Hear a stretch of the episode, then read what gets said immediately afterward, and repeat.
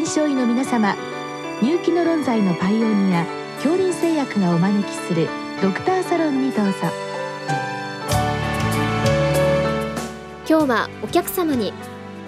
東京歯科大学歯周病学講座教授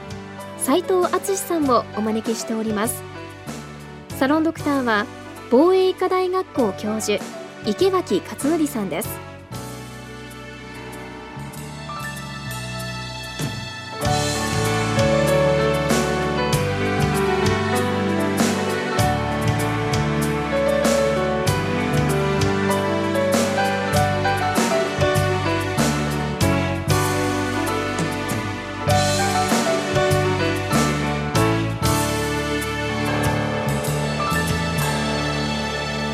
斉藤先生こんばんは。こんばんは。よろしくお願いします。今日はあのまあ珍しいと言ったらあれでしょうか。歯周病の、えー、まあ治療まあ最新の治療ということであの質問をいただきました、まあ、おそらく歯周病の最新というとこう外科的な、えー、治療の話になるとは思うんですけれどもまあ先生まず歯周病って30歳以上の方の8割の方が持ってるまあこれも国民病という、えー、今お聞きの先生方が見ておられる患者さんのほとんどの方はまあ持っているというような、えー、そういうものに対して、まあ、あのどう対処するのかこれはもう歯科の先生だけではなくて、えー、お聞きの先生方も何かしらできることがあるんじゃないかなということでそういうことも含めて、はい、今日お聞きしたいと思います、はい、よろしくお願いします。よろしくお願いします。あの先生がお書きになった創設にですね、歯周病を起こすリスクというのは細菌因子環境因子そして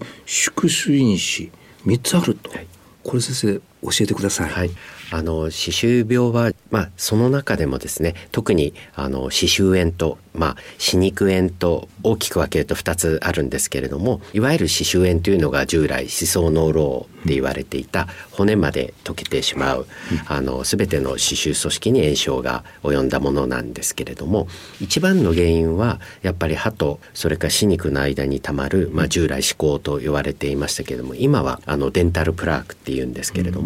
デンタルプラークの中には歯周病に関連する細菌が入っていますので、うん、そういう特定の細菌による細菌感染症っていうふうに従来は考えられていて、うん、今でもそれが一番の原因であることは変わらないんですけれども、うん、今先生がおっしゃったようにやはり細菌だけがあの悪さをするんではなくてそれに対する宿主の免疫応答のバランスの崩れ今ディスバイオーシスって言われていますけれどもその細菌と宿主のバランスの乱れにさらにいろいろ喫煙であるとかストレスであるとか環境の因子も相まってですから先生が今おっしゃった3つは、まあ、原因でもあるんですけれどもリスクファクターとしても考えられています。うんまあこれはでも、まあ、私先生個人的な印象ですけども一生懸命歯は磨いてるつもりですけどもやっぱりあの思考ですとか歯石っていうのはやっぱなんか溜まってるような気がしますが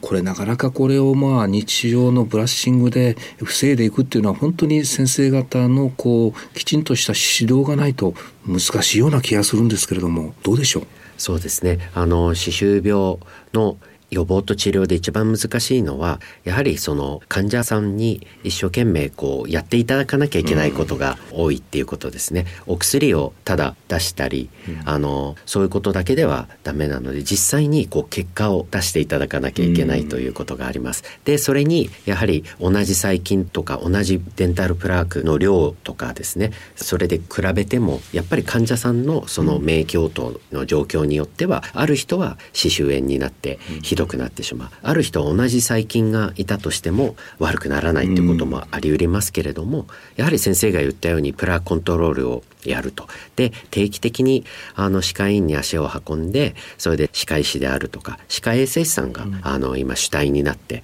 そのプラーコントロールを頑張って指導したり支援をしてますので、うん、まあ、一緒に患者さんと治すというイメージです。先生が3つ言われたうちの多分環境因子に入るのかもしれませんけど、えー、確か先生あの先ほど喫煙と言われましたけど、はい、私あの歯周病に関してすごく印象的だなと思ったことがあのその一つは例えば先生糖尿病の方で歯周病あると。で歯周病を治療したらば糖尿病の指標の一つヘモグロビン A1C が改善した、はい、あともう一つはあのいろんな報告で歯周病が動脈硬化をこう進める、はい、もう先生歯周病ってこう歯だけの問題じゃなくなってきてますね。そうですね。あのまさに先生がおっしゃる通りで今は全身状態ともすごく密接にあの関わっているっていうことが言われていましてでキーワードとしてはやはり炎症ですね。あの微細な炎症かもしれませんけれどもそれが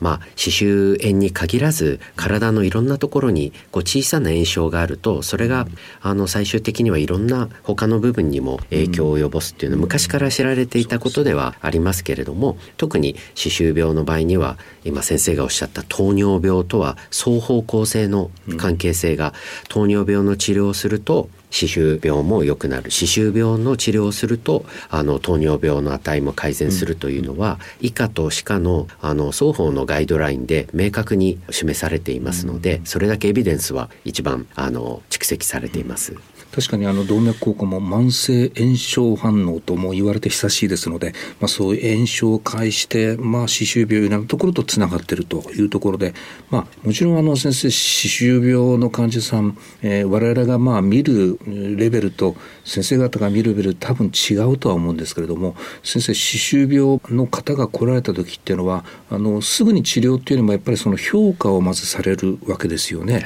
どういうふうにしてされるんでしょう、はい、一番はやはりあの指針であの歯肉を見る。まず一番目につくのは歯肉の色であるとかそれから腫れたところがないかとか、うん、まあ、いろんな項目はあるんですけれども一般的に行われているのは歯周組織検査って言って、うん、その中でもプロービングって言いまして歯と歯肉の隙間にプローブというものをこう器具を入れて何ミリぐらいこのポケットがあるかっていうのを測る。それがあの基本になります。いわゆる歯周ポケットが深ければ深いほどその歯周病はまあ進行してるっていう理解でよろしいんですか、はい、はい、そういうことですね。それはあのそういうもので測ったりあるいはレントゲン場合によっては CT も使われてるというそうですね。あの今一般のあの開業医の先生方内ではコーンビーム CT というあの非常にこう精密に画像が得られる装置がすごくこう普及しつつありますので、うん、まあそういったものでも基本はあのデンタル X 線で、まあ、10枚砲とか14枚砲なんですけども、うん、それに合わせてパノラマ X 線を取ったりとかあとはコンビーム CT でやはり骨が溶ける病気でもあるということなんですね。特に歯周炎の場合ですけれども。うんそして先生あの、えー、歯周病の基本治療っていうんでしょうか、はい、これはまあブラッシングと聞きましたけどもこれはあの、えーと、思考に対してはブラッシングはまあ効果があるけどももう歯石になってしまったらちょっと難しいんですよね。ね。はい、あのプラークコントロールはこうやはりブラッシングがメインなんですけれどもやはりポケットがこうできてしまったりとか、うん、あとはあの歯石、まあ、患者さんによっていろんなタイプがあるので、うん、それはスケーリングルートプレーニングっていうんですけれども歯科医院であの、歯科医師あるいは歯科衛生士さんにやっていただけなければいけないことなので。でね、はいそして、えー、まあそんなにあの多くはない一部の患者さんだと思いますけれども、まあ、なかなかそういったものでは、えー、進行が止められない管理できないといった時の外科治療ですね、はい、これあのどういった治療があるんでしょう、はい、あのなるべく我々も外科はやりたくないとは思ってはいるんですけれどもでも必要な患者様まあそういう基準もありますけれども必要な患者さんの場合にはもう躊躇なく外科治療を行うようにしています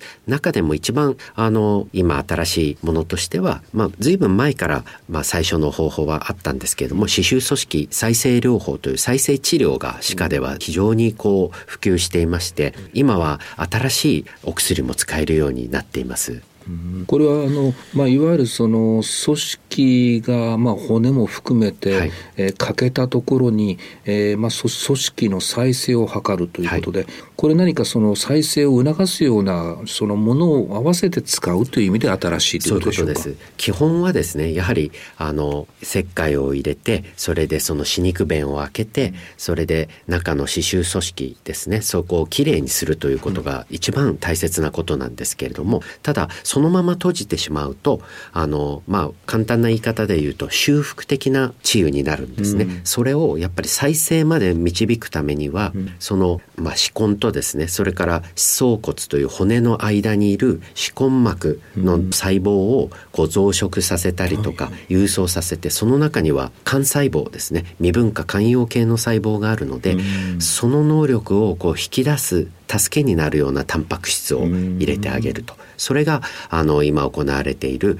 塩基性繊維が細胞増殖因子製剤 FGF2 ってまあ、商品名だとリグロスというものがあるんですけれどもそれがあの日本で保険治療でも行われています。そうですか。これは先生あの入院しての治療でしょうか？それとも外来？もう外来であの普通に局所麻酔でできる治療ですのであのそんなに特別な治療ではありませんあるいはそういう治療を受けて患者さん。ちょっと、うん、食事ができないとかそういうこう患者さんの利便性っていうんでしょうか、はい、それは負担はどうなんでしょう？それは大変大切なことですね、えー、やっぱり歯周組織の治癒にはあの臨床的な治癒とあと病理組織学的な治癒があって、うん、おそらく先生が今おっしゃったのは臨床的な治癒なんですね、はい、ですからそういう外科治療をやるとやっぱり1週間から2週間ぐらいはちょっとこうあの違和感があったりとか、あのそういう状況はありますけれどもその段階ごとのプラークコントロールをきちんとやってそれでバツ糸をしたり糸を取ったりとか、そういうことをしていくとだんだんとあの普通になっていくのでただ鎮痛薬も出しますのであんまりご不自由はかけないと思います。じゃあまあそういうひどい状況でも今新しい治療があるというのはすごく安心する、え情報をいただきました。先生最後にですね、はい、我々その私内科医ですけれども目の前の患者さんでこの歯周病の評価、はい、まあ見た目ぐらいしかできないかもしれませんけれども、はい、先生のお立場からこういうことをやられたらどうかっていう何かこうありますでしょうか？そうですね。やはり一番はお医者様にはこうお声がけをしていただいて例えば歯周病とかお口の状態はどうですかっていうことをこうお声がけいただくのが一番かと思います。あとはすぐわかるものとしては口臭があるとかですね。すねあとは歯がちょっと隙間が多いなとか、あの少し腫れてそうだなとかそういうことがあったら歯科の受診をあの進めいただくといいのかなと思います。ありがとうございました。ありがとうございました。